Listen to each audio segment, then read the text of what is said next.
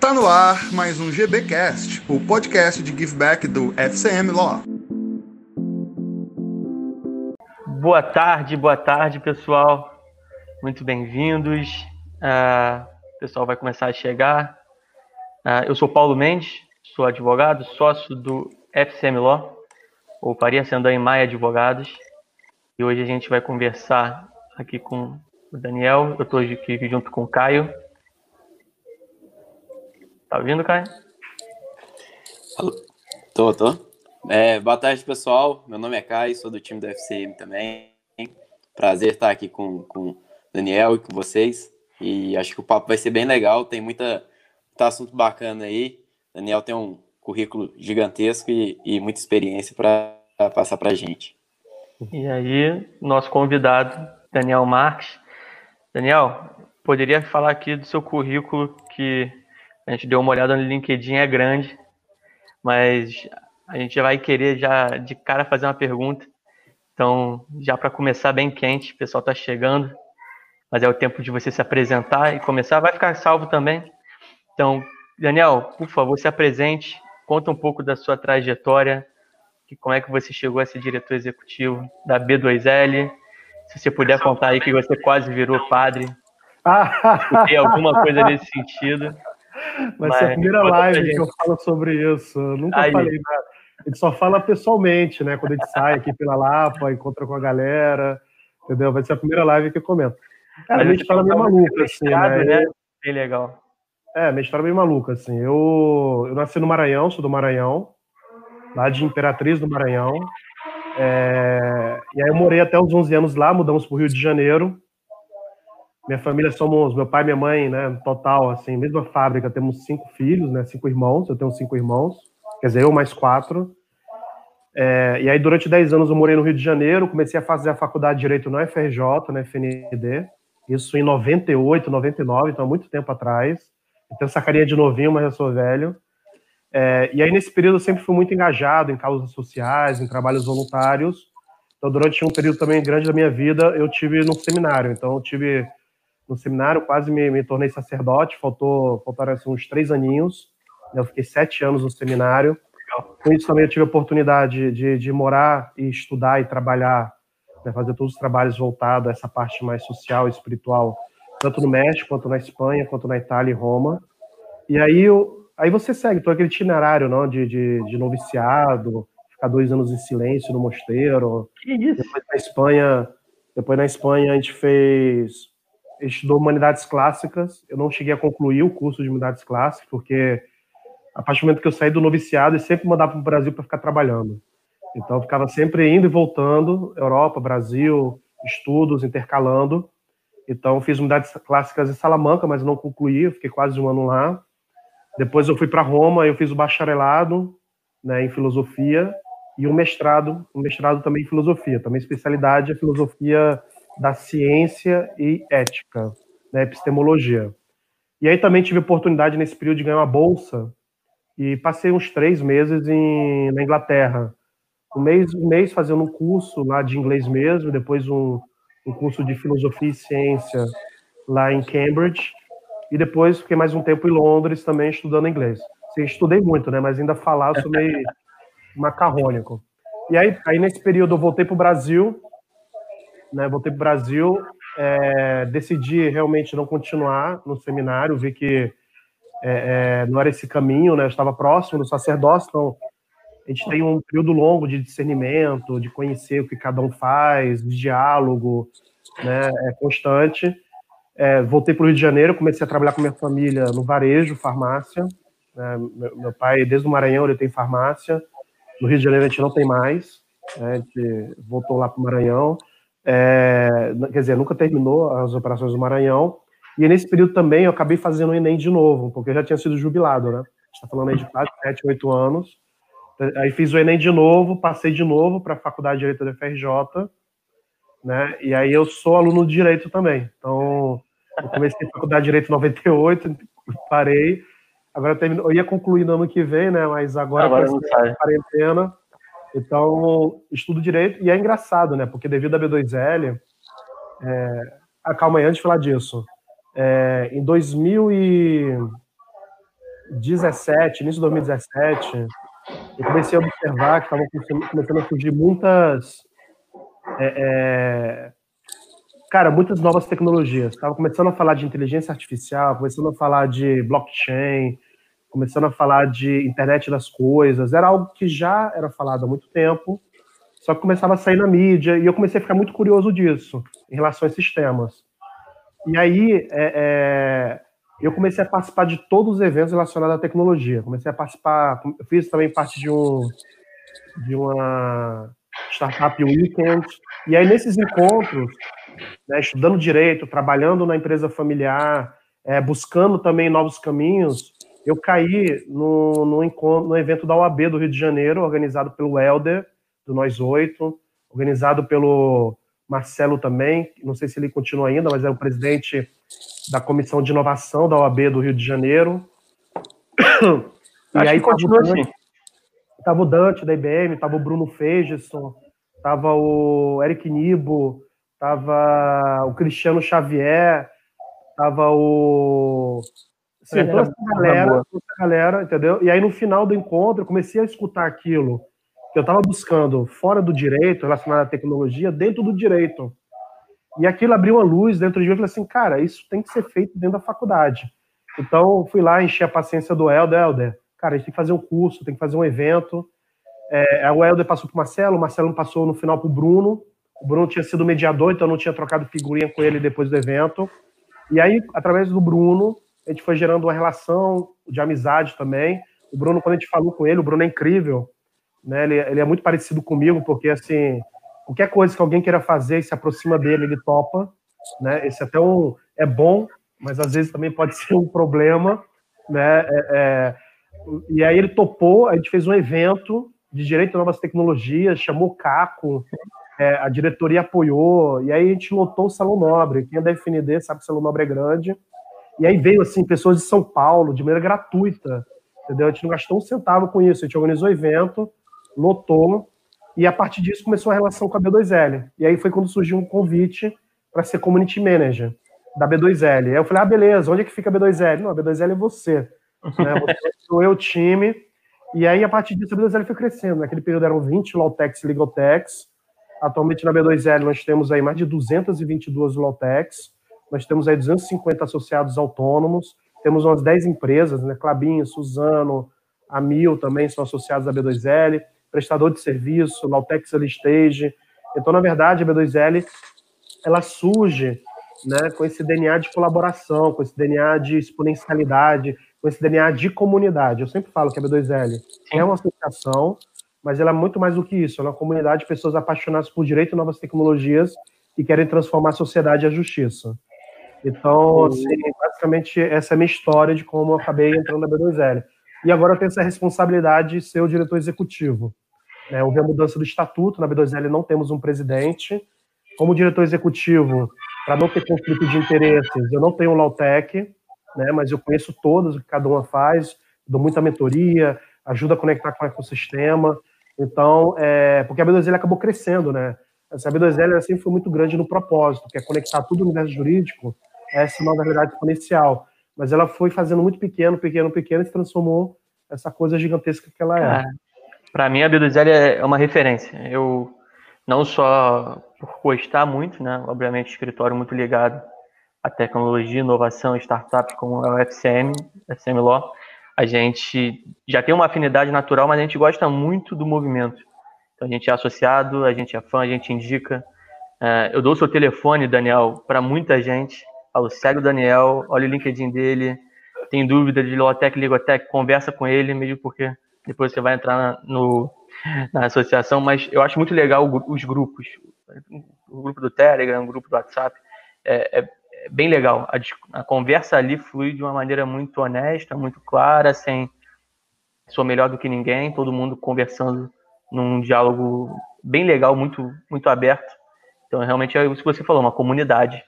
Uhum, exatamente. Então, a Associação Brasileira de Lotex e Ligotex, a B2L. Me fala o, o, no seu dia a dia, né? Como é que você está dividindo o seu tempo, principalmente nessa pandemia? Como é que tem sido as suas funções em conversar com as Lotex e Ligotex, algumas talvez tenham se dado bem nesse momento, talvez uhum. outras já não, não tenham se dado tão bem. Como é que você está nesse momento lidando com, esse, com essa balança? Então, assim, é, na B2L, apesar de a gente ter muitos projetos, e aí eu vou falar né, do que a gente faz, os projetos que estamos realizando, é, ao mesmo tempo que é, é, muita coisa, muito volume de trabalho, é, nós temos um PTM, que é um propósito transformador massivo muito forte. E aí, a partir desse PTM, que é conectar o universo jurídico à nova realidade exponencial, às novas tecnologias, nós temos três grandes áreas de atuação.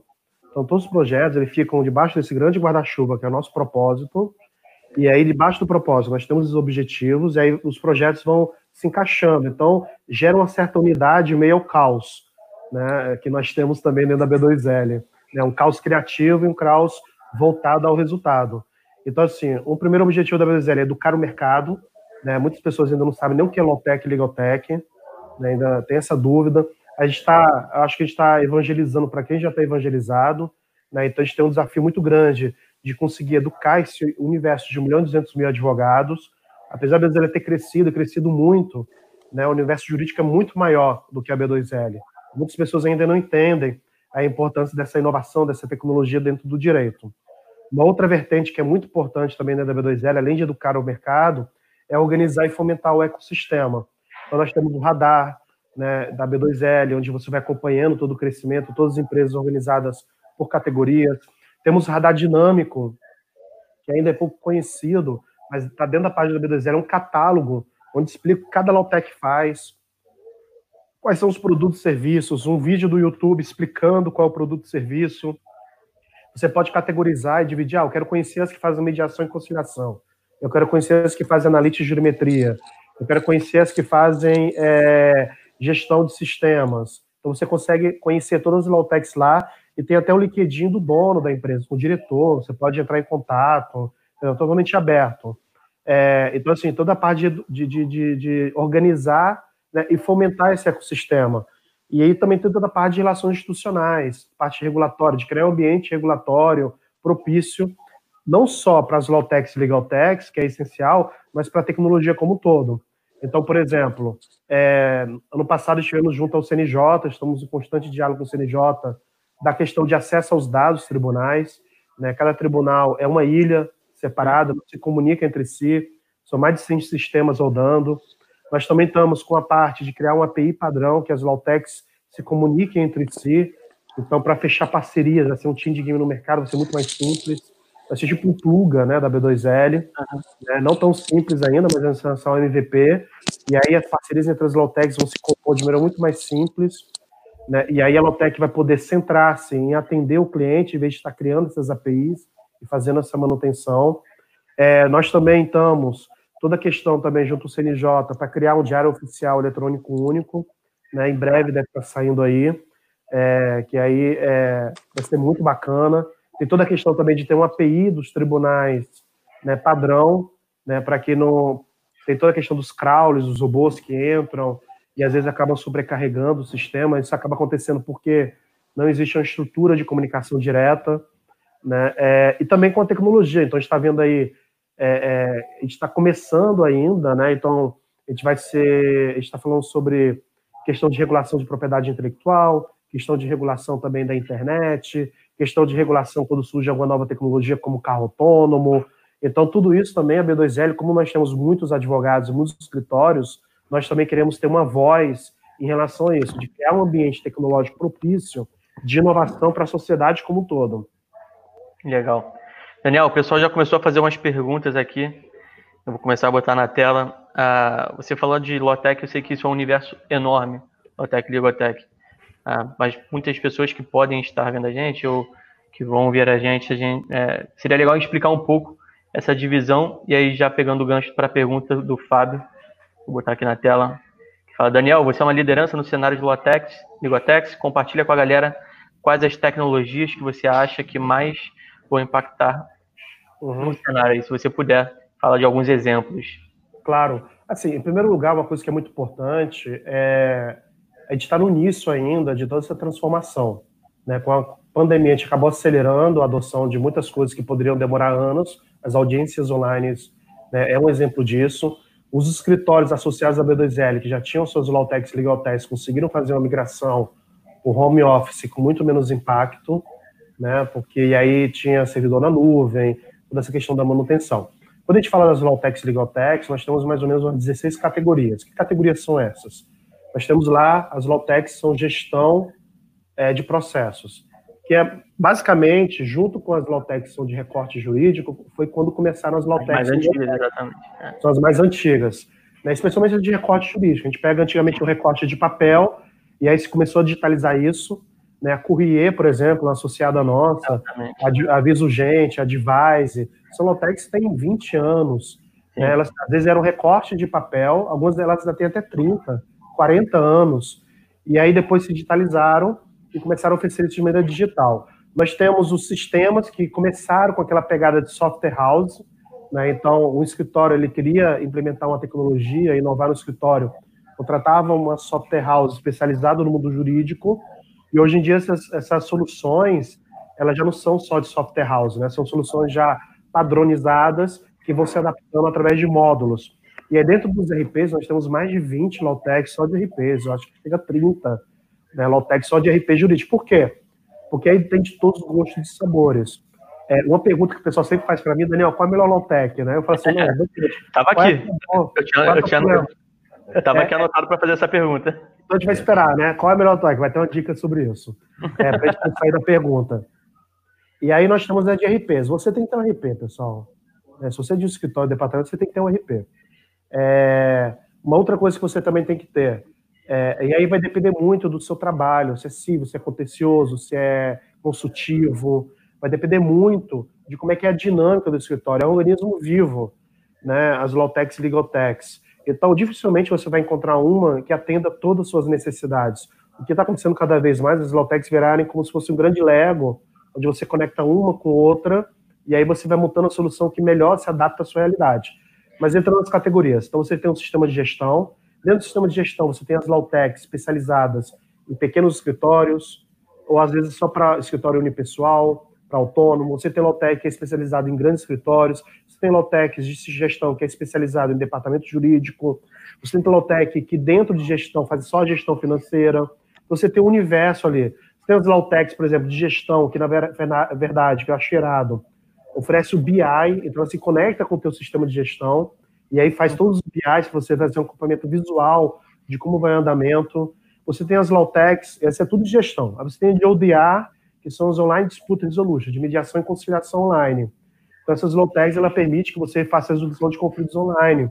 Então, se as grandes empresas estão adotando essas, essas Lawtechs, são cases no Mercado Livre, né, que elas utilizam as três ou quatro Lawtechs da B2L, e com isso, e fazendo um redesenho de conciliação e mediação, conseguiram é, diminuiu o litígio em 99% dentro do Mercado Livre, tá ok?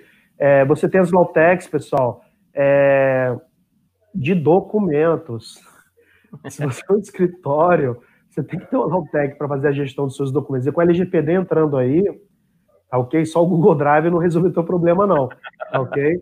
É, é, e, e, assim, e aí tem escritório que tem um documento é, no, no, computador, depois tem no Google Drive, depois está no pendrive, está no estagiário que foi demitido, e aí tem lá o, os processos. Então, isso é um problema sério, você não tem uma low-tech de documentos, de contratos. Né? Cara, quem, quem, é. era, quem era o escritório que já tinha assinatura digital e tinha toda essa parte automatizada, se deu muito bem. Existe uma, uma, uma empresa associada à B2L, só que eu não, vou, não posso falar qual é o nome, é uma empresa gigantesca. Uma empresa gigantesca só de assinatura é, de procuração né, de sócios, procuração para fazer uma coisa muito específica, eles economizaram 500 mil reais por ano, tá ok? Então, assim, é, é, porque eles tinham muitas procurações. Mas a gente tem muito custo, que é o custo do tempo. Pessoal, tem escritório, aí vamos lá, acompanhamento processual. Tem escritório, ah, Daniel, eu sou pequeno, faço acompanhamento processual ainda, é, entrando em tribunal por tribunal, para ver como é que está o andamento processual. cara, ah, mas eu gasto pouco tempo, eu gasto uma hora por dia fazendo isso. É, só uma hora por dia você fazendo isso, tá bom? Enchendo no de Excel, são 20 horas por mês ou 24 horas por mês. Não, e aí, né, Daniel? O setor jurídico de empresa muito grande também é, sofre dessa, tem essa dor também, né? Uma quantidade gigantesca ali de processo para fazer todo esse mapeamento, acompanhamento junto com, com o escritório base também, é, é um trabalho, no mínimo, hercúleo, né? Não, hercúleo, assim, e desumano. É, 30% é. do, do, do trabalho que o advogado faz pode ser automatizado. Então, o exemplo do acompanhamento processual é esse. Você gasta hora por dia, quanto é que custa a hora do advogado? Ah, Daniel, mas eu já automatizei, eu tenho um estagiário. O Altec é mais barato. Okay? E o estagiário, ele cada vez mais está sendo utilizado para a dimensão estratégica. Você tem todas as Lautecs também, que eu acho que é um setor muito bacana, que é de analítica e jurimetria. Você tem uma visão dos dados, né? a justiça data drive, que a gente chama. Então, assim, de você poder não fazer mais aquele achismo, né? Segundo a jurisprudência tal, o cara busca lá aquele livro cheio de pó, né? Que nunca foi citado, foi citado uma vez, aí fala que é citado várias vezes. Então, cada vez mais os processos vão ter números, dados, e através dos dados a gente vai tomar decisões. Você tem toda a parte tributária que pode ser automatizada, escritório tributário, escritório trabalhista. Nós temos um associado nosso que faz análise de geometria só de trabalhista. E aí vamos dar um exemplo muito simples. Trabalhista. Eu sou um escritório focado em trabalhista. Eu tenho lá vários clientes de empresas, pequena, média ou grande. Através de uma ferramenta dessa, você consegue ver o perfil dos funcionários que estão entrando com demandas judiciais devido ao Covid-19. Uhum. E aí você se antecipa ao problema, chegando para o seu cliente fala, pessoal, olha só, é, funcionário com esse perfil está entrando com demanda, por que a gente não antecipa tá, okay? quais são as necessidades dele antes que eles entrem com a demanda judicial? Né? Então, existe todo um universo de ferramentas, são mais de 220 empresas que você pode estar consumindo para ajudar no seu dia a dia. Então, assim, Daniel, você, você ainda acha que existe um mito de escritório pequeno ou até do advogado individual fala não, tecnologia é muito cara, eu não vou ter dinheiro para pagar. Eu sei que vocês também têm, você falou do radar, eu sei que você divide o radar até em early stage. Então, se você puder falar um pouco desse mito que existe, se é isso mesmo, é muito caro ou qualquer ou é acessível para qualquer advogado, como é que você enxerga?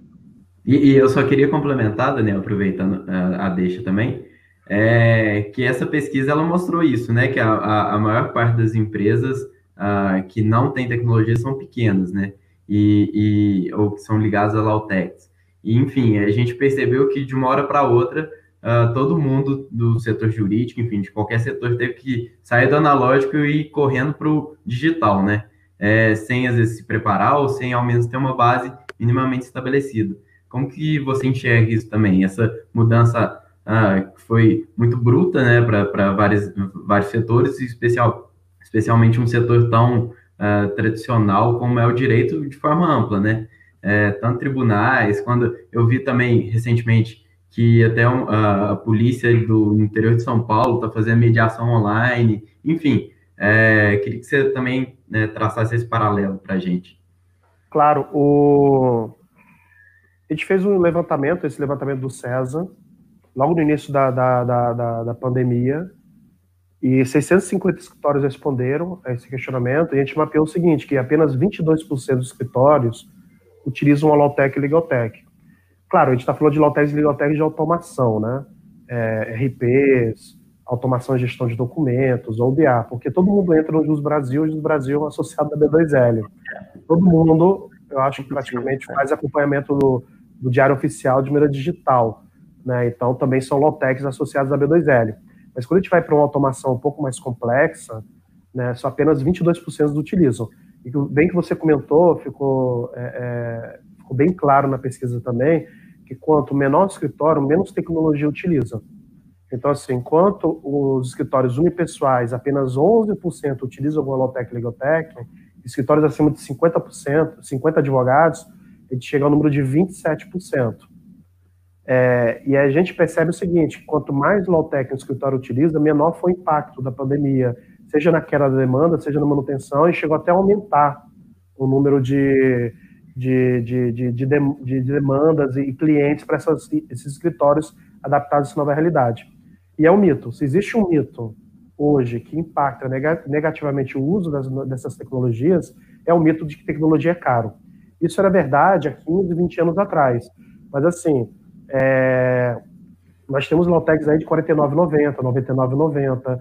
Eu convido todos vocês, estão vendo a gente no YouTube, é, e se não estiver vendo pelo celular, para não sair da nossa live, né, é, entra no Instagram da B2L, ou entra na página da B2L. Logo lá na página da B2L, no início, tem um banner que é e-book do bem, rede do bem.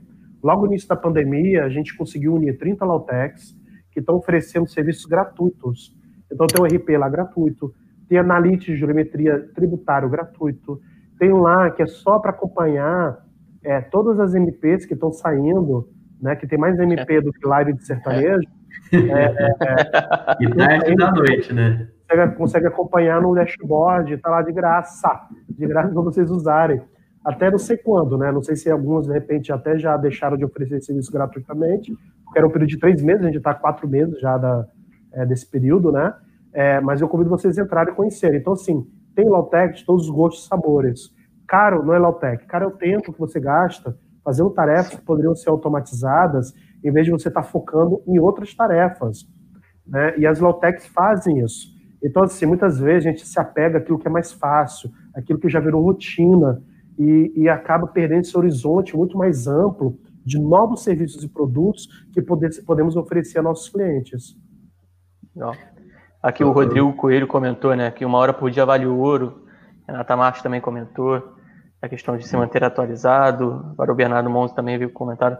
Agradecer o pessoal. Todo mundo que quiser fazer pergunta, pessoal, pode botar aqui nos comentários, a gente joga para a tela e a gente faz a pergunta para o Daniel. O Daniel está aqui para responder as dúvidas do, do time todo aí. Fala aí, Caio, você ia comentar alguma coisa? Não, é, até, eu até ia fazer uma pergunta para o Daniel, no sentido que a B2L ela tem uma ela tem alguns programas também voltados para universidades, né, voltado para o setor estudantil do, do, do direito, né, e, e, eu queria saber mais ou menos como que você vê hoje uh, essa troca, né, entre tanto as novas tecnologias entrando, quanto o setor já consolidado, né, dos escritórios, e essa turma que está entrando agora, que está é, se formando, ou que está iniciando o curso de Direito. Você acha que ainda tá, são setores muito é, individuais e que precisariam, ah, talvez, uma, uma forma de conciliar todos eles? Então, assim, é, para quem está entrando no mercado, ter acesso ao Lotec e Ligotec é espetacular, porque assim, um escritório de cinco advogados, bem organizado, é, bem estruturado e com essas ferramentas, ele consegue atender o que um escritório com 50 não atende se não tiver tecnologia e não tiver. Então, assim, mais do que nunca, a competição ela se democratizou. Tá, ok? Não existe mais pequeno ou grande. Ah, isso, e agora, com, com, com a pandemia e, e, as audiências sendo online, muitas delas espero que se mantenham online. É, é, se antes o teu escritório já era o Brasil, porque você também tem as redes profissionais, e você já pode, através da rede de profissionais, atender o Brasil todo, com, com, com, com a digitalização dos tribunais, com as audiências, realmente você pode ser advogado em qualquer lugar. Não tem esse negócio, ah, eu sou do interior, quase como se fosse uma coisa pequena, né? Uhum. Isso, isso, isso é, é, é, um tipo de mentalidade que acaba até atrapalhando. Na verdade, teu escritório é o mundo, na verdade, teu escritório é Marte. Daqui a pouco a gente já está chegando em Marte, quem vai tomar conta do problema de Marte? Entendeu? Então, assim, é, é é, então, se você não estiver preparado, você não consegue atender isso. E aí, quando a gente fala de inovação jurídica, existe aí um pequeno perigo de achar que inovação jurídica é apenas contratar a Lautec. É um primeiro passo. Muito importante. Ok? Sem a qual você não se adapta a essa quarta evolução industrial. Uhum. Mas existem outros dois passos que muitas vezes os escritórios não dão, e é por isso que não dá certo. Que é, quando a gente fala de inovação jurídica, são três pilares: tecnologia 4.0, ok? É gestão 4.0 e cultura 4.0. Esses três pilares têm que estar alinhados. E todos eles focados, tendo como base o cliente. Quem dita qual é a sua cultura, quais são as suas tecnologias e quais são é, o seu modelo de gestão é o cliente. As grandes empresas elas cresceram e cresceram tão rápido de tecnologia porque elas constroem né, as soluções junto com o cliente. E aí tem uma pergunta aqui da Lívia do Legal Design. Legal Design ajuda muito nisso, mas eu não respondo, vou responder ainda não porque. Ah, já chegou nela. É, ah, se quiser, pode. É, sim, dentro do Legal Design, o Legal Design, que é o design thinking aplicado ao direito, né, o pessoal olha muito para o Visual que é um dos produtos do Legal Design, especialmente voltado ao contrato. Mas o Legal Design, no seu instrumento mais profundo, na sua essência mais profunda, é repensar o seu escritório, repensar o seu, o seu departamento tendo o cliente como centro. Então, a partir do momento que você Exatamente. utiliza a metodologia de design thinking, que permite que você descubra isso muito mais rápido do que as outras metodologias que nós temos no mercado, isso permite que você possa fazer uma transformação rápida no seu escritório, tá ok? Uma outra coisa que é muito importante também dentro do design thinking, ele te ajuda a criar os MVPs, né, que é o mínimo viable product. Ou seja, o meu, meu escritório, o meu, o meu, o meu departamento jurídico, ele tem é, que prototipar, ele tem que testar, né, essa ideia de que eu vou construir uma solução e apenas quando ela estiver finalizada, Pronto. ela entrega um valor, ela já está, ela, ela é ultrapassada. Na verdade, a transformação, os valores têm que ser entregues pouco a pouco. Né? E em cima dessa entrega de valor, eu vou ajustando o plano final. Porque geralmente o modelo de gestão antiga é essa. Eu, te, eu faço um projeto de gestão estratégica, onde só quando eu chego no final dele, eu tenho a entrega do resultado. Só que às vezes, no mundo tão rápido e de tantas mudanças que estamos vivendo, ele não leva em conta esses fatores.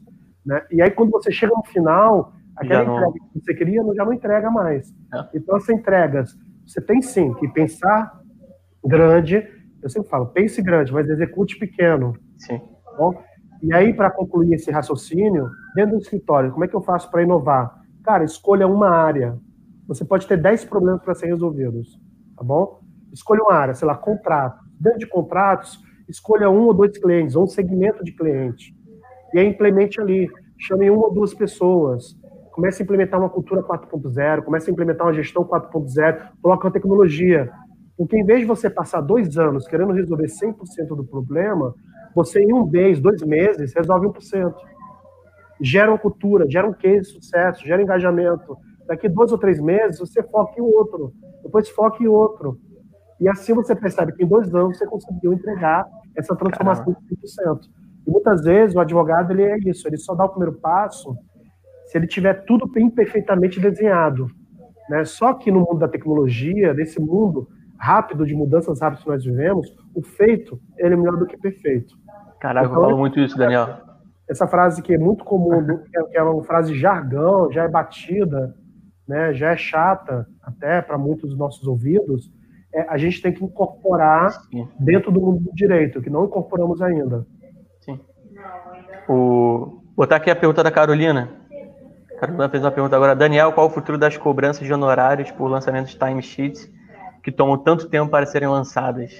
Pergunta maravilhosa. Cara, o modelo espetacular é o do, do Sindão, né? De, de, de, de créditos. É, eu acho que o modelo de timesheet e venda de hora de advogado vai morrer. Não faz sentido, a não ser que seja algo de muito consultivo, muito artesanal, é, vai morrer. As pessoas elas cobram por entrega, por serviço. Tá ok? Então, assim, cada vez mais os modelos de cobrança têm que ser claros. O design ajuda muito nisso você ter bem claro como é que funciona o teu modelo de cobrança. É, ah, eu tenho que fazer tal produto, tal entrega, tal serviço. Então vai custar X. Tal coisa, vai custar Y. Né? E aí vai ser por entrega, como já acontece, né? O, o Uber. Eu pego o Uber, né? Que eu não estou falando da uberização da advocacia, que é, é tomada com anotação negativa, tá, pessoal? O Mas termo virou, né? Negativo. É muito claro, se eu vou daqui para baixo, eu sei mais ou menos o preço. E aí, dependendo da demanda e oferta, o preço ele altera, tá ok? Então vai ter essa dinâmica também. Essa dinâmica do Sildão, que ele pode até explicar aqui na live, para quem não conhece ainda, acho espetacular também que, é, que é, também, que é de créditos. E aí fica muito claro, as pessoas são cada vez mais exigentes e querem fazer parte do processo também de precificação. Esse negócio do tipo, eu vou ver quanto vai custar e cobra e tu não sabe quanto é que é, é muito complicado, entendeu? Eu acho que o grande modelo da advocacia é o modelo de assinatura, como já tem outros setores, como Netflix, já tem é, é já tem outras, é, é, outros segmentos, vai ter um modelo, que é um modelo é, mais ou menos padrão, e aí se você quer sair desse padrão, você tem algumas cobranças extras, né? E aí fica muito mais simples, fica muito mais claro para o empreendedor. E aí, assim, pessoal, isso é ruim é bom. Eu fico pensando nos milhares e milhares de empresas que não têm assessoria jurídica, porque o advogado é caro e tu não sabe quanto é que custa. E a partir do momento que você tem uma precificação que seja muito mais clara e muito mais organizada, você consegue escalar o seu atendimento, o seu serviço. Você começa a estruturar de tal modo e você consegue atender muito mais pessoas que você não atenderia, tá ok? É, então, assim, existe um mercado gigantesco de pessoas que não foram atendidas porque o modelo de precificação é, dos escritórios é extremamente complexa. Então, a pessoa prefere é, não ter um advogado, né, do que, do que, e aí só contrata quando tem um problema, do que, de repente, ter um modelo de assinatura onde o cara vai consumindo ali o que ele precisa. Mas fala a aí. Gente, a, gente tem esses, a gente tem todos os modelos, né? A gente realmente deixou de cobrar por hora, via de regra, os planos são por crédito. A nossa provocação era foi essa. A gente sentia que os clientes não tinham uma previsibilidade, uma transparência. O time sheet, por ser por hora, é muito questionado, né? Porque você cria aquela uma lógica equivocada, não é que a lógica é equivocada, mas falando assim, bom, se você é bom, você vai gastar pouco tempo. Se você vai gastar pouco tempo, porque você está cobrando muito. Aí, então vou aumentar o valor da hora. Mas o que me garante que é você que está fazendo não é um estágio. Você entra numa lógica que é devastadora. Pra, na nossa opinião, a gente falou assim, cara, vamos deixar previsível, quantidade de crédito, pediu a demanda, eu falo quantos créditos são. Tem uma, tem uma lógica por trás dos créditos, então, um tempo, um cliente que é mensal, ele sabe, até brinco. É, quando a primeira vez que a gente fala, fala assim, olha, talvez você não conheça agora, mas daqui a dois, três meses eu tenho certeza que vai estar no seu sangue a quantidade de crédito de cada demanda. Você mesmo vai saber. Não tem muita surpresa aqui. Então, e fica é... transparente, né? O cliente é. quer transparência. Exato. o modelo, mas nós temos Lowtech só de parte financeira também. Né? Até um empreendedor associado da B2L, que é um dos primeiros, jurídico certo, depois fez a fusão lá com o Jus Brasil, que é o Rafael Hering, ele está lançando uma plataforma só para poder facilitar toda essa questão financeira e cobrança. Nós também temos outro associado nosso, também especializado nessa parte de cobrança. Então, assim, nós temos ferramentas que ajudam de você desde cobrar do cliente, gerar o, o, boleto, fazer a cobrança. Então, assim, em vez de você ter um time é, gigantesco fazendo isso, você tem uma ferramenta que te ajuda. E não precisa ter um time gigantesco, não. Te dar um exemplo muito simples. Cara, na B2L, durante muito tempo, a gente fazia todo o acompanhamento financeiro da B2L é, através de uma planilha de Excel. Cara, a gente contratou o Conta Azul, e aí não tem só o Conta Azul, poxa, a menina do financeiro, ela todo dia, ela, ela, ela beija né, alção, conta azul, porque facilitou a vida dela. Então, assim, e aí o pior que é o seguinte, eu falava para ela, cara, contrato conta azul. Ah, Daniel, mas... A gente usa também. Eu conto, contrato conta azul. Não tem só conta azul, tem outras também muito boas também. É. O Ibo, por exemplo, contrato conta azul. Ela falou, não, Daniel, eu tô sem tempo. Sim, mas para um pouco, contrata, implementa. E aí você dá dica. E aí, quando ela implementou, falou assim, pô, Daniel, por que, que eu não fiz antes? Eu falei, poxa, Falei tanto.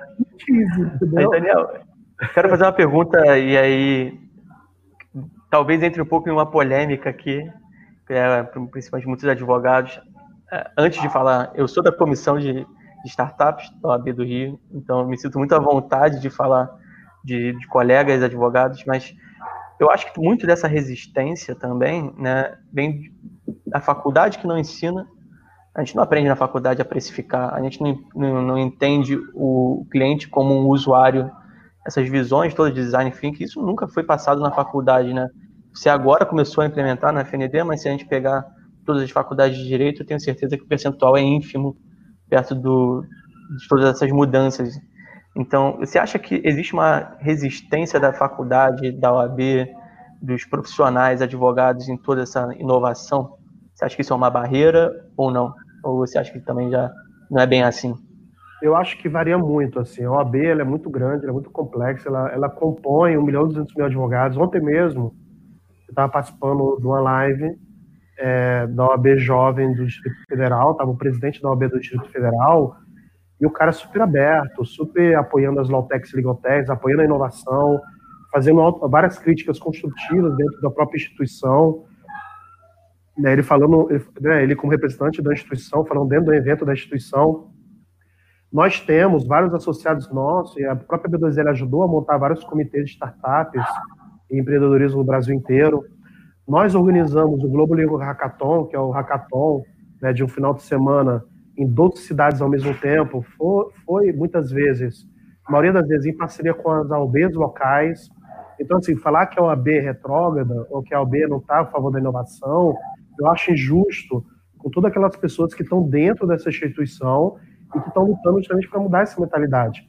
É, uma coisa é você começar na B2L já com essa mentalidade, outra coisa é você pegar uma instituição centenária como a B, né? É, é a diferença entre mudar um barco e mudar um navio.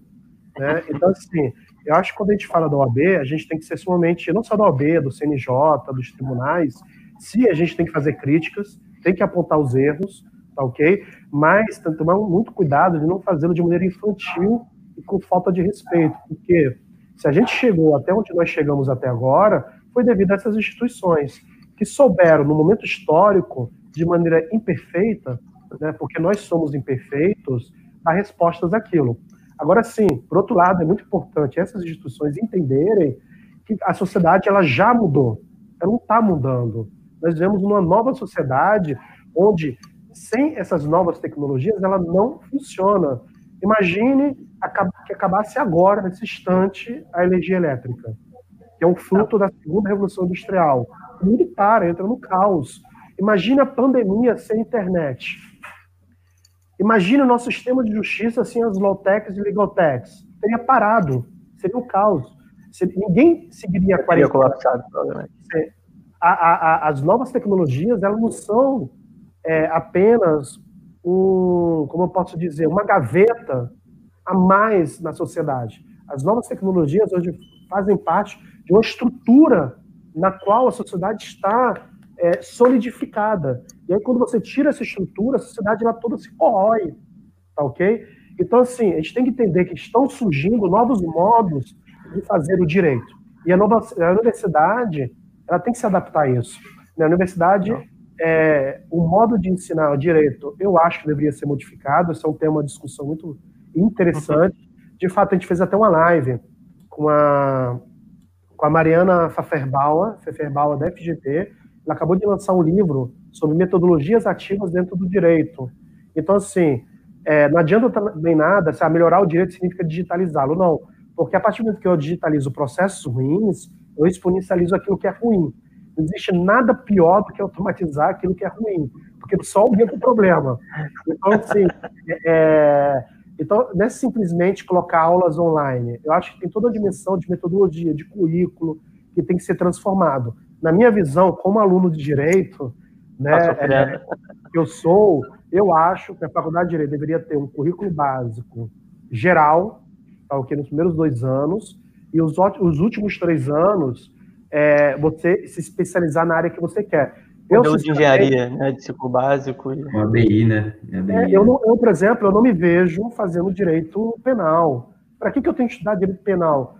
Do segundo, terceiro período até o último período da universidade. Não que direito penal não seja importante. Não, não. Os princípios eu, eu... penais, acho que você tem que dar introdução para a pessoa. Direito, aí você tem direito empresarial, direito familiar, direito falimentar, direito civil. Direito... Então, assim, eu acho que as pessoas deveriam ter a liberdade de poder ir se especializando. Por outro lado, na minha visão, aí eu posso estar errado.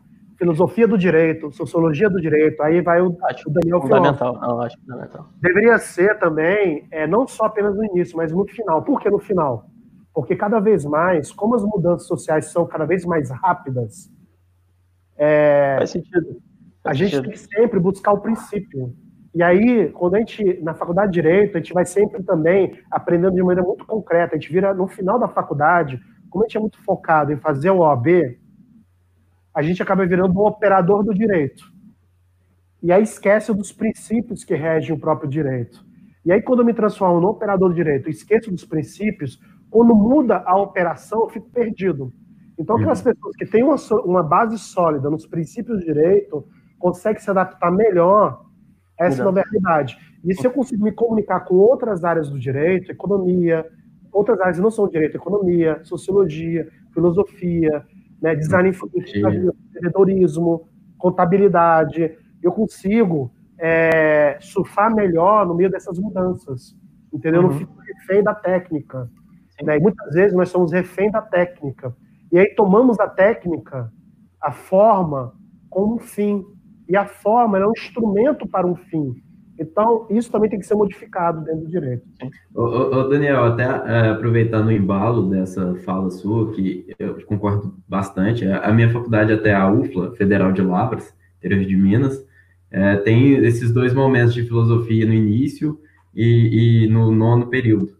Uh, mas uh, eu, eu, acho que mais do que isso, né? As faculdades e, e, o operador do direito ele tem que entender que o problema dele está mudando também, né? E aí eu queria até ouvir você também sobre um pouco sobre inteligência artificial, né? Sobre essa regulação da inteligência artificial, se faz sentido ou não, e principalmente uh, recentemente a IBM cancelou o programa dela de reconhecimento facial, né?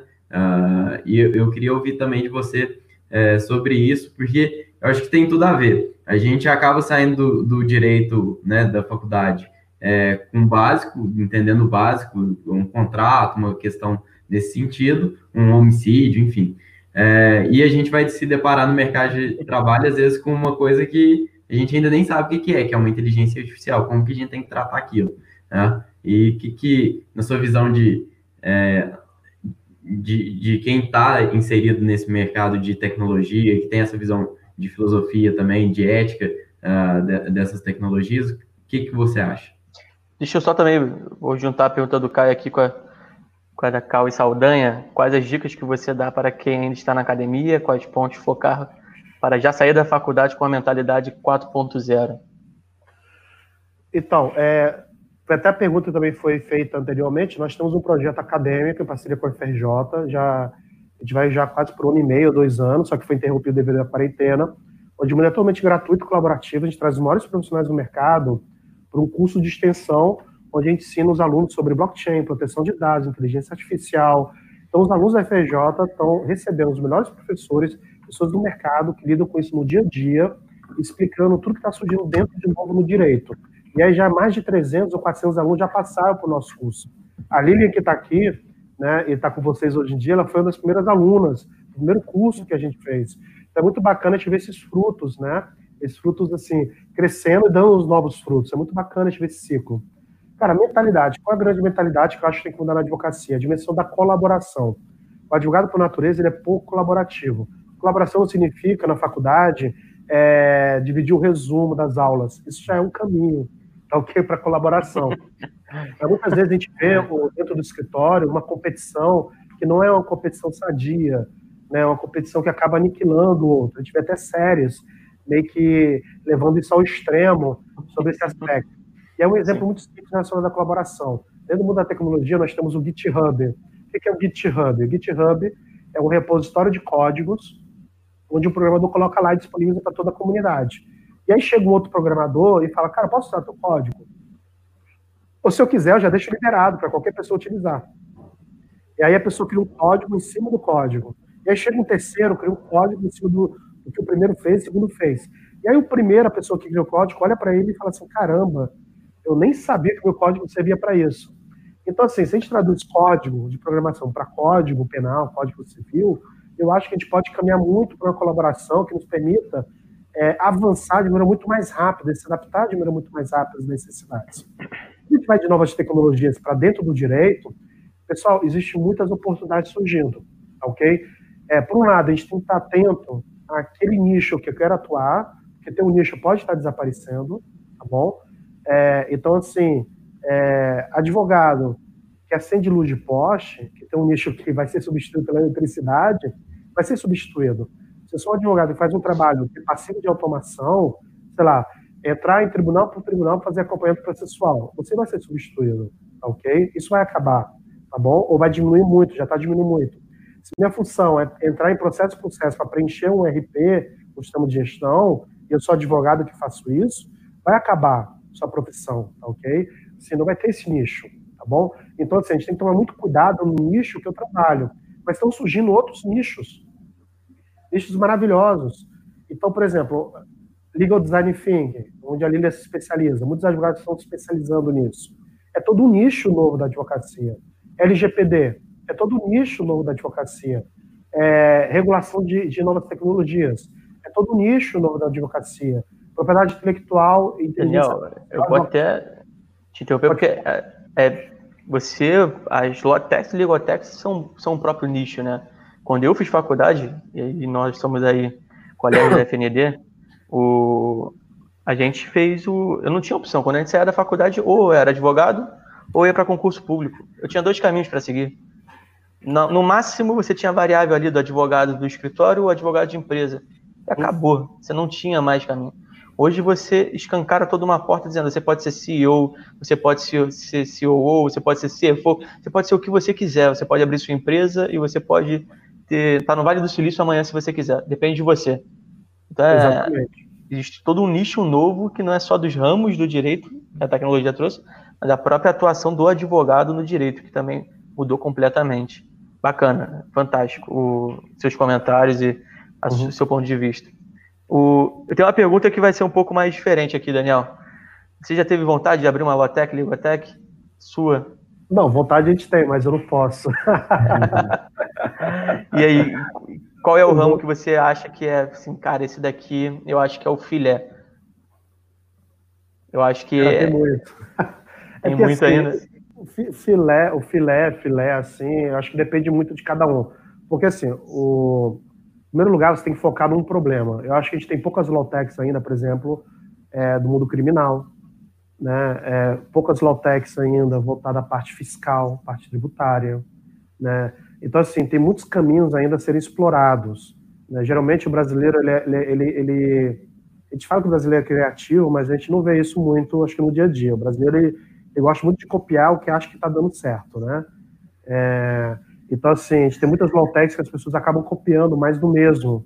Então, assim, eu sinto que. E aí, se existe uma pessoa que, que, que sente qual é a dor do direito, qual é a dor do advogado, é o próprio advogado. Então, o, que é o primeiro critério para você montar uma low-tech ou uma startup, né? Qual é a dor que você quer resolver? Qual é o problema que você quer resolver? Mas esse problema é só seu? Porque se o problema é só seu, é. então realmente você é, não, não, não, não vai resolver. De... Né? Todo mundo sente dor de cabeça, então a aspirina serve. Né? Então, assim, mas se, se não é uma aspirina, né, aquela, aquela dor que você quer resolver, é, é, realmente não, não, serve, fica só para você, e aí você acha. E como é que você resolve esse problema? Através de uma metodologia, que é a metodologia das startups, startup enxuta, fazendo um protótipo, que a gente chama de MVP. Então, através de MVP, você descobre né, na prática se sua ideia funciona ou não funciona. Tá bom? Você valida, o que a gente chama de validação. E o que é validação de verdade? Validação não é pesquisa. Muita gente confunde validar com fazer, mandar um formulário. Você contrataria o serviço? Está validado. Teria um problema tal? Aí 10 pessoas respondem, porque ninguém mais responde formulário. Geralmente 10 pessoas respondem formulário né? E aí validou. Parente, amigo, né? Validar, meu amigo, é o primeiro real, não importa qual o valor desse real que o cara paga. É um, é dois, dez, vinte reais. O cara sacou o dinheiro para pagar o teu produto e serviço, aí você está validando. Legal, poxa, aí você tem a primeira etapa. Depois você tem várias etapas, que é próprio das metodologias de startups, você validando, você vai validando em etapa na medida que você vai crescendo. Né? Então, é, se você tem uma ideia, o que eu sugiro é esse, que você cria um MVP, a B2L a gente acaba ajudando nisso?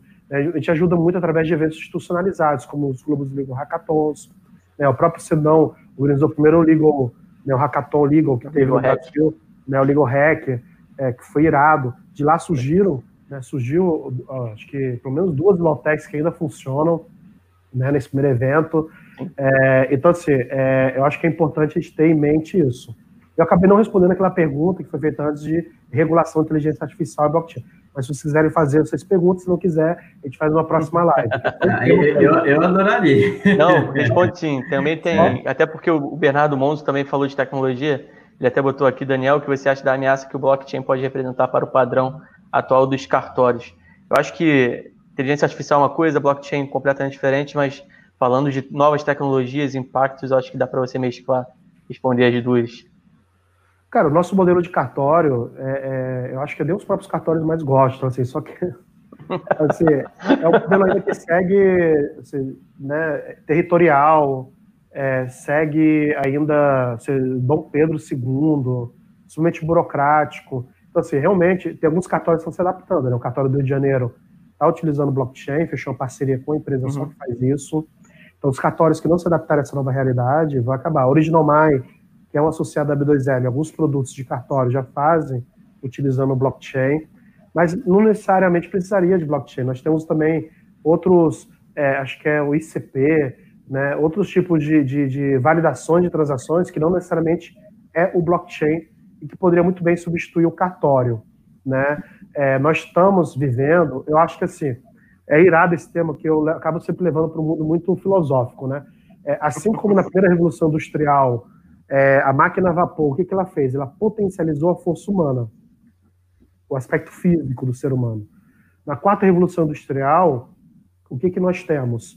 Né? Nós temos uma potencialização da inteligência humana através da inteligência artificial, que é um nome que é um oxímero. Ela tem pouco de inteligência e muito de artificial, e é que acaba gerando muito medo, mas é um tema próxima live, acompanhe. E aí, é... e aí nós temos também o blockchain. O que é o blockchain na minha visão? O blockchain ele é a descentralização da vontade humana. Então, eu não preciso mais de um órgão único, centralizado, para validar as transações humanas. A gente vê isso muito claro né, através das próprias criptomoedas, que é onde nasceu o blockchain. Isso serve não só para as criptomoedas, essa descentralização né, da validação daquela transação como verdadeira, ela, ela ocorre em to, todo qualquer tipo de transação que possa ser digitalizada. A Estônia, ela já digitalizou todas as transações dela. A única coisa que ainda, eu acho que ela ainda não digitalizou, é a transmissão de terra, se eu não me equivoco, eu não sei porquê, e o casamento e o divórcio. Algo do tipo, eu não sei porquê. Mas, assim, uma questão filosófica até, né, desse é, uso. Todo, todo o resto, todo o resto, na Estônia, você faz através de plataformas é, digitais. E no Brasil está acontecendo isso já. O governo federal, ele está com o processo eu acho que todos os processos do governo federais que podem ser digitalizados, eu acho que 80% dos serviços do governo federal já estão digitalizados. Eles são muito rápidos também, estão chegando a 90%, eles querem chegar, acho que a 100%, acho que não é, não é possível. Isso pode acontecer na justiça também. A justiça poderia ser também 100% digitalizada, respeitando Sim. algumas características que tem que ser presencial.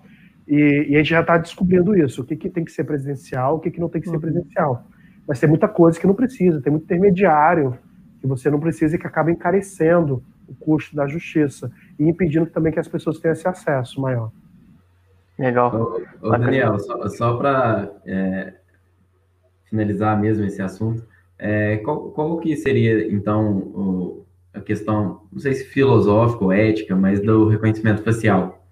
É, de utilizar essa tecnologia em larga escala e até alguma medida através do governo federal, por exemplo, de um ente estatal.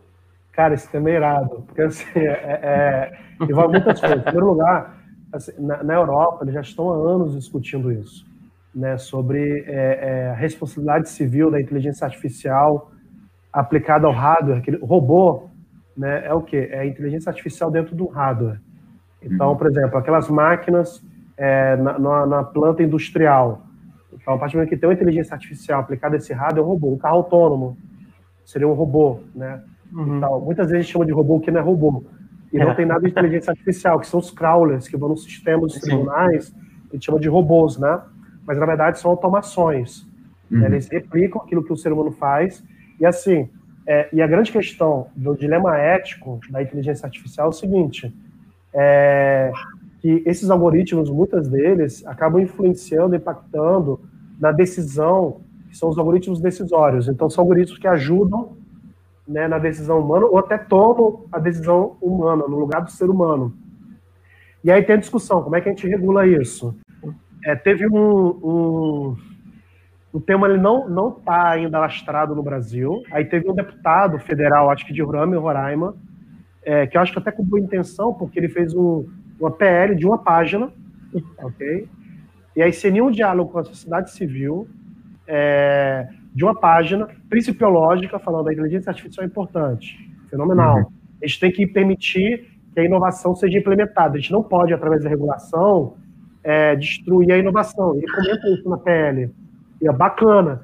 E aí tem um número que aí acaba com tudo. Ele tem um número que fala o seguinte, que toda decisão automatizada tem que passar antes por um supervisor humano. E aí morre, porque assim, é, é. significa isso? Se o Waze, fora. o Waze te manda para a direita, porque o Waze utiliza inteligência artificial para ir para a direita, tem que uhum. ter um ser humano no meio falando, olha, o Waze pode ir para a direita. E aí, se o Waze te mandou para a direita e deveria andar para a esquerda, o responsável é esse decisor humano. Então, você uhum. mata, porque a inteligência artificial é justamente para permitir que a gente, em, em, em larga escala, elimine o ser humano ali no meio, para que ele seja muito mais rápido. Mas acho que naturalmente vai vir uma regulação de inteligência artificial, né? Isso é algo que inerente. Isso vai existir, não só no Brasil, como o mundo inteiro vai começar não, a já está tendo, só que assim, existe toda a coisa que fala o seguinte, cara, para que criar leis novas se já temos os direitos humanos? Ou então, por exemplo, vou dar um exemplo. Sim. É, regulação de inteligência artificial para cálculo do prédio, tá bom? Eu utilizei um algoritmo de inteligência artificial, coloquei vários, vários, várias plantas, porque você imputa um montão de dados. A inteligência artificial, né, através desses dados, melhorou o algoritmo e saiu o output. Esse prédio tem que ser assim, blá, blá, blá, blá, blá. E aí erra no cálculo, o prédio cai. Nós já temos uma lei de responsabilidade no caso do engenheiro errar o cálculo, tá ok? Uhum, então, assim, uhum. eu acho que qualquer regulação, ela tem que ser setorial e ela tem que ser também, dependendo do nível e, e, e do grau de aplicabilidade. Uma coisa é regular inteligência artificial, como do exemplo agora, para cálculo. E já tem uma lei que já utiliza isso. Então, para que criar uma lei nova? Você, uma coisa é inteligência artificial para regular o ex, outra coisa é para, sei lá, operação de seres, os seres humanos. É, uma coisa é inteligência artificial para o dia a dia para a empresa. Outra coisa é uhum. inteligência artificial quando eu utilizo, no caso de reconhecimento facial, e a polícia está utilizando isso.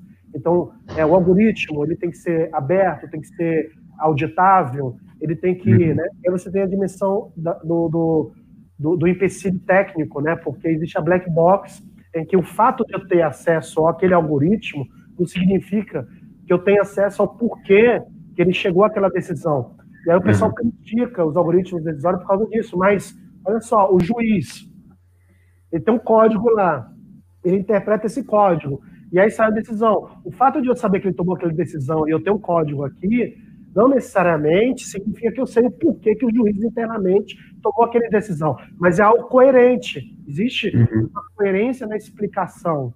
Né? Uhum. Então, se a gente tiver essa coerência na explicação, dependendo do grau que é utilizado a inteligência artificial, por que não utilizar? E aí, eu achei muito bacana esse movimento das empresas, que não foi só o Google, mas não foi só IBM, foi o IBM, Google e Microsoft. Eles uhum. falaram, vamos deixar de desenvolver essa técnica, porque ela pode estar sendo utilizada de maneira equivocada. A cidade de Nova York já estava fazendo isso, é, por exemplo, com os algoritmos que, de maneira automatizada, decidiam em que dia e horário e que volume de policiais deveriam estar no bairro X, Y, Z. Né? E aí você tem um problema que chama-se viés algoritmo. Por quê? Porque o algoritmo ele, ele é imputado com um conjunto de dados. Se os dados têm viés, se ele já está enviesado, o algoritmo também vai estar enviesado. Então, se, se o sistema de polícia já fala, olha, 10 carros sempre estão no bairro X, que é de negros, latinos e pobres, e aí tu joga isso e aí você continua alimentando com esses dados, o que, que vai acontecer? Ele vai continuar mandando carros. E aí como é que você resolve isso? Um dos caminhos de resolver isso é fazendo com que o algoritmo ele seja também, receba dados aleatórios. Então, de maneira aleatória, é, é, sem nenhuma razão, ele jogue carros para outros lugares, outros horários, para que o banco de dados Fazendo seja alimentado com esses dados. Exatamente, eu vou testando. Então, existem modos de eu também resolver esses problemas, tá ok? O que eu não posso fazer é criminalizar, porque eu falo, ah, existe o viés, existe a discriminação, mas nada mais é na mesma inteligência artificial, ela replica a discriminação que já existe na própria sociedade, seja para um lado ou para o outro. Através da inteligência artificial, a gente só está descobrindo isso, né? É, é, tá indo, só está expondo. Então, eu acho bacana é, esse movimento da tecnologia de falar o seguinte, cara, em relação a esse tema aqui, eu quero ser regulado, uhum. ou eu uhum. quero ser autorregulado. Já não tem mais aquela visão da tecnologia como plataforma neutra, né? Uhum. Do tipo assim, olha, eu vou lançar minha tecnologia e aí vocês se viram, porque eu sou apenas um instrumento neutro. Uhum. Né? A tecnologia não é um instrumento neutro, ele já pode ter já um conjunto de elementos que tem um impacto negativo. Uhum. Não, sem dúvida. É, só para não, eu não quero, é, a gente já até romper um pouco o tempo, mas é, eu acho até interessante porque nesse tema específico, eu acho que o legislador, de uma forma geral, ele está tentando se adaptar também, né? Se a gente olhar a CVM, por exemplo, recentemente, é, com a instrução normativa é, 626, se eu não me engano, que instituiu o sandbox regulatório, é uma outra forma de regulação em que você não previamente vai impedir nada, mas você, de alguma forma, você vai tentar controlar aquilo que antes era incontrolável, né? Porque uma, uma nova tecnologia surgindo, a gente dependeu, é, a gente é, sofreu influência de outras, uh, de empresas privadas falarem, ah, eu não vou construir porque eu entendo que ela pode ser usada para um fim que não, que não seria o ideal. E a gente está dependendo disso. Né? Então, de, de certa forma, eu acho que o sandbox é uma resposta do regulador a tentar trazer, não impedir a inovação, não impedir a tecnologia, é, aumentar também a concorrência do mercado, que eu acho que é extremamente importante, e a gente, isso é uma discussão até para depois, mas por causa das big, big techs, né, se a gente for pra, parar para pensar o nível que elas podem é, tomar do mercado, enfim, uh, eu acho que o sandbox é uma resposta de, a princípio adequada, que vem funcionando em outras partes, né, e eu não sei qual a sua opinião, Daniel, se você quiser comentar sobre isso. É, para quem não conhece Sandbox, Sandbox, ela vem do termo da programação, que significa o seguinte, eu crio um sistema, e aí eu crio dentro do sistema uma cópia do sistema, para que eu possa fazer testes ali. E aí tudo que for ruim dentro daquele sistema, ele não impacta o sistema como um todo. Então ele começa em 2015, na Inglaterra, com produtos financeiros das fintechs surgiam, mas não eram regulados. E aí o sistema lá, sandbox regulatório para fintechs, o que, que ele fazia? Olha, você pode utilizar esse novo produto ou serviço durante um prazo determinado, com um público X, tá, ok, de pessoas, e tem que ter um seguro, caso de algum tipo de erro, é, as pessoas dali não são impactadas. E aí isso permitia um tipo de regulação, que é a regulação é, não dedutiva, de cima para baixo, onde eu tenho, imagino quais são todos os cenários possíveis, tá ok? E aí em cima disso crio leis, em cima de um cenário que é totalmente assim, eu não sei o que realmente vai acontecer ou não. Eu crio uma regulação que é indutiva, da realidade do princípio. Então, isso é muito importante para respeitar a velocidade das mudanças da tecnologia. Então, esse sandbox no Brasil já tem com o Bacen né, o, e com, com a CVM para os produtos financeiros. Na minha visão, poderia ter sandbox no direito inteiro, porque a gente pode ver o direito de experimentação. Então, vou dar um exemplo muito simples. As audiências online já poderia ter tido é, pequenos lugares de experimentação onde ó, tal tipo de audiência, vamos explicar se dá para fazer online? Aí faz online. Pô, o que, que uhum. deu certo, o que, que deu errado? Pô, o que deu certo, a gente continua, que deu errado, a gente melhora. Melhorou? Não, não melhorou, tem que ser físico, né, não dá para fazer. Hoje em dia, a gente vive um verdadeiro sandbox, mas não é, é, não nichado, no Brasil todo, de audiências. Né? E é bacana, porque a gente está experimentando na prática o que dá certo e o que dá errado. A sandbox brasileira, né? Audiências online. E aí, em cima disso, o que a gente tem que fazer? Por causa de algumas experiências ruins, eliminar as audiências online? Não. Caramba, olha, para certo tipo de audiência, certo tipo de processo, a gente tem que continuar vai ser muito mais simples, muito mais barato, muito mais eficaz, permite que a justiça chegue mais rápido às pessoas. Então, o que, que o advogado possa participar, especialmente que não tem recurso financeiro para ficar se deslocando, que está iniciando a advocacia, entendeu? Qualquer 100 reais conta, entendeu? 50 reais conta. E aí, eu não posso. Para o cliente também, né, Daniel? Se, se a gente for parar para pensar, ficar pagando é, é, é, advogado se deslocar, às vezes, dependendo do que é contratar um escritório de outro lugar do país, enfim, a audiência é é em Minas Gerais o escritório é do Rio de Janeiro, né? Ou tem que pagar o, o, o cara para se deslocar ou vai o, um representante ali da cidade. Então, é, acho que é, é, faz sentido você fazer a regra. É, e aí, a partir disso, da experiência do, do, do, sistema, que se começa a criar algum tipo de regra, né? Algum tipo de premissa, é, alguns limites, até para o pessoal se guiar também, né? Uh, eu acho que a tecnologia, a resposta dela é justamente essa. Acho que você foi extremamente assertivo nessas questões. Daniel, poderia ficar aqui horas conversando com você, com as nossas nossos shows. Geralmente a gente fica horas conversando sobre vários assuntos, mas sei que você tem outra live para fazer. Quero agradecer imensamente sua disponibilidade, a sua aula que você dá aqui, a sua seu carisma, enfim, toda a sua a sua boa vontade com a gente. Queria só que você indicasse para a gente alguma coisa que a gente está fazendo com todo mundo um livro que você esteja lendo, que você leu, não precisa ser um livro necessariamente jurídico, pode ser, mas se quiser falar de um livro, um romance, está tudo bem também. E um veículo de atualização, um podcast, um YouTube que você acha interessante. Uhum. Claro. Assim, o veículo de atualização, convido seguir a B2L, a lei do Sendão.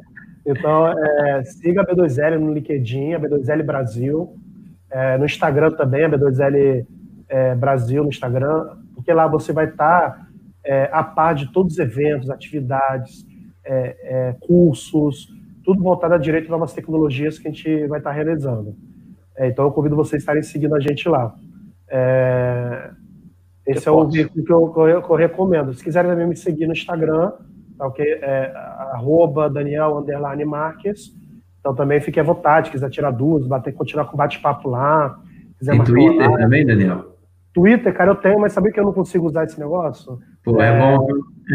eu, não sou Twitter não.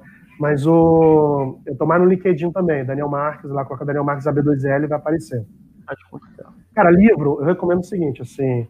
É, tem um livro de gestão que eu acho muito bacana, que é, não sei se alguém já indicou aí, que é Organizações Exponenciais. Mas acho que é válido, é sempre, é sempre importante. É, Por mais que seja óbvio, a gente repete. É o livro do Salim, Salim Ismail, junto com Caswell, eu nunca consigo falar sobre o nome dele, e com outro também escritor, que eles criaram a Singularity University, University que ele busca explicar ele, o que, que ele faz. Ele faz uma análise de todas as Big Techs. Em cima dessa análise das Big Techs, ele tira quais são os princípios de gestão que fizeram com que essas grandes empresas crescessem e crescessem tão rápido. Tá ok? E aí tu fala, pô, Daniel, mas eu sou um escritório, eu sou um departamento, eu não sou uma Big Tech. Uma coisa que é comum a todas elas é que trabalham com informação. Advogado trabalha com informação ou não?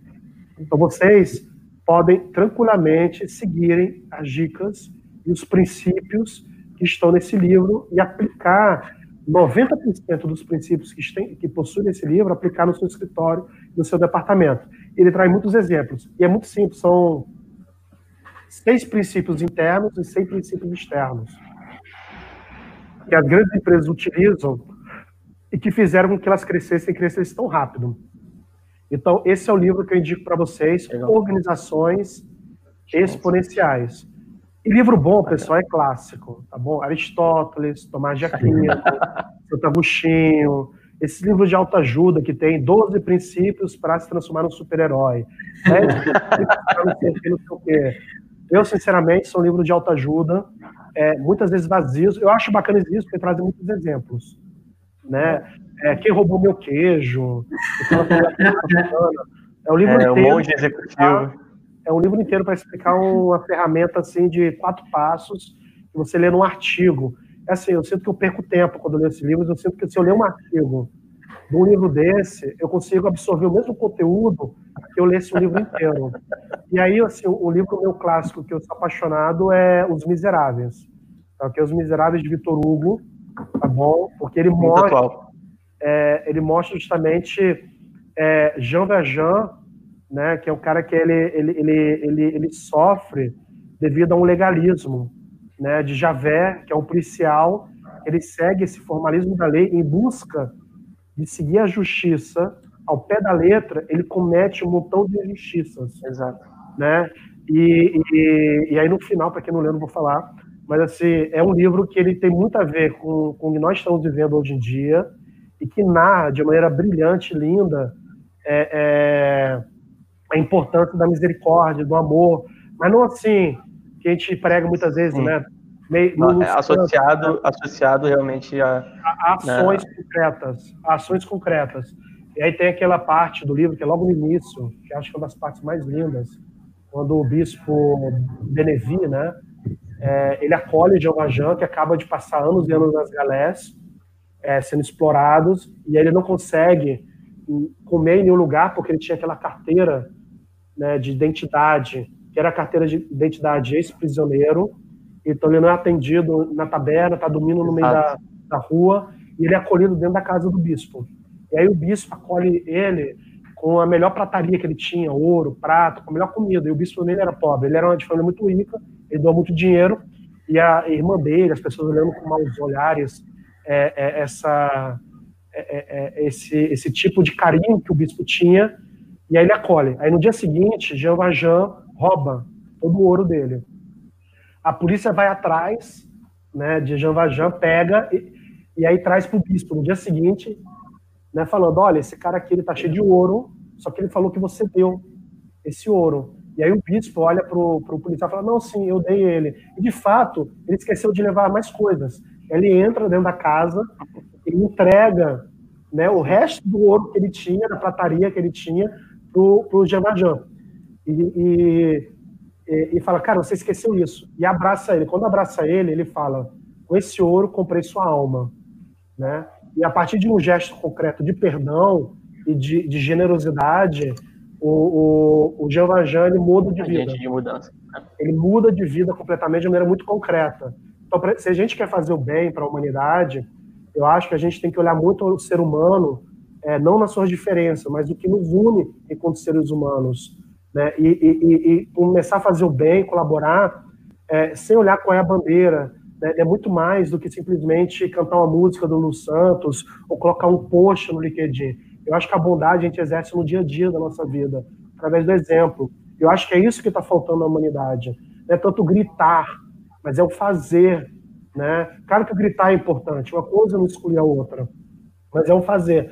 E é isso que, a gente, que eu levo muito para a B2L. A B2L eu acho que ela cresceu, cresceu tanto, porque realmente assim, o pessoal até do meu time busca me segurar um pouco, né? Porque se alguém pede alguma coisa, Daniel, te pedi ajuda, precisa disso, daquilo, a gente tenta ajudar, tenta resolver o problema, né? Sem, sem pedir, sem pensar nada em troca. E eu acho que se um escritório de advocacia não é a escola de advocacia, o departamento não é uma instituição de caridade, nem a B2L. Mas se as minhas relações têm esse olhar de bondade, de confiança no outro, né, eu acho que a gente gera essa colaboração e permite que a gente cresça e conquiste muitas pessoas. Daniel, cara, que aula. Obrigado de verdade aí por compartilhar tanto conhecimento. Pessoal, agradeço a todo mundo. Vou deixar a palavra final aí com você, Daniel, mas eu agradeço a todo mundo que participou o, as perguntas que eu não pude ler, depois eu mando pro, pro Daniel no particular. Caio, obrigado também por estar junto mais uma vez. Já me aguento o dia inteiro aí, aguentar também na live. Então, obrigado se quiserem se despedir. Eu só queria agradecer o Daniel também. É, pô, aula sensacional. Foi ótimo esse papo. Acho que a gente tem que marcar um depois para discutir filosofia, direito e, e, e tecnologia. Oh Boa. Isso, isso, é um papo muito bom. É, enfim, muito obrigado. Acho que eu essa última fala sua é, é para mim eu verdadeiramente acredito. Eu acho que o FCM Law também é, é uma, um, uma cultura que a gente tem lá dentro, né? Então eu acho que uh, se aos poucos a sociedade entender isso, a gente vai caminhar melhor. Enfim, é, muito obrigado, o papo foi sensacional e qualquer coisa a gente também está aí, o FCM Law está à disposição e, e tamo junto. Tá um abraço, pessoal. Até mais. Até a próxima. Valeu, tchau, tchau. Tchau, tchau.